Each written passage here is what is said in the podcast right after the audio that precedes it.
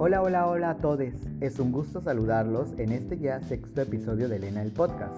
En el capítulo de hoy hablaremos sobre dos tendencias más en innovación educativa. Anteriormente hemos hablado del blockchain, realidad mixta, realidad aumentada, inteligencia colectiva, aula invertida, ecosistemas de aprendizaje y sistemas y aprendizajes adaptativos. Si aún no los has escuchado, te invito a que cuando termines este podcast vayas y los escuches. Estoy seguro que los disfrutarás. Hoy nos toca platicar sobre la gamificación y Learners Analytics. Yo soy el Santiago Pablo y es un gusto que me estés escuchando. Comenzamos. El episodio de hoy se titula Charlando sobre gamificación y Learning Analytics. Empezaremos por la gamificación y Virginia Gaitán se refiere a ella como una técnica de aprendizaje que traslada la mecánica de los juegos al ámbito educativo profesional con el fin de conseguir mejores resultados, ya sea para absorber mejores conocimientos, mejorar alguna habilidad o bien recompensar acciones concretas, entre otros muchos objetivos. Este tipo de aprendizaje gana terreno en las metodologías de formación debido a su carácter lúdico, que facilita la interiorización de conocimientos de una forma más divertida, generando una experiencia positiva en el usuario. Ángel Fidalgo nos dice que la idea general de la gamificación es que los juegos enganchan, son divertidos, entretienen y nuestros adolescentes pasan horas y horas jugando sin cansarse. Por eso, quizás debemos utilizar sus dinámicas para aplicarlas en la educación y ver si así las hacemos más divertidas, entretenidas y de paso enganchamos a nuestro alumnado.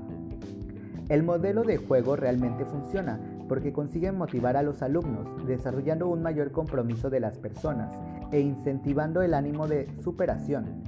Se utiliza una serie de técnicas, mecánicas y dinámicas extrapoladas de los juegos. La técnica mecánica es la forma de compensar al usuario en función de los objetivos alcanzados. Algunas de las técnicas mecánicas más utilizadas son las siguientes.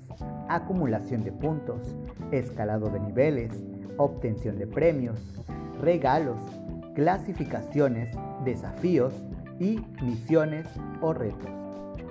La gamificación está siendo utilizada tanto como una herramienta de aprendizaje en diferentes áreas y asignaturas como para el desarrollo de actitudes y comportamientos colaborativos y el estudio autónomo.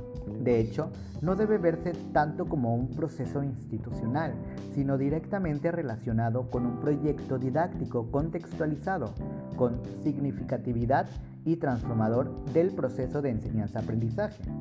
¿Qué te parece esta tendencia? Si eres docente, ¿de qué manera podrías aplicarla? Como alumno, ¿crees que es una tendencia factible para tu proceso de enseñanza-aprendizaje? Te dejo con estas interrogantes.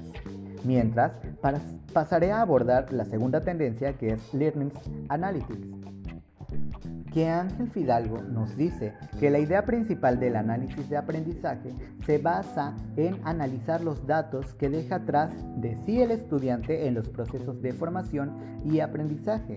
El objetivo es utilizar dicha información para mejorar el propio proceso de aprendizaje.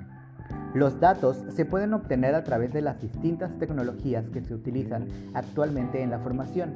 Dichas tecnologías pueden ser corporativas, propietarias de los alumnos e incluso sociales.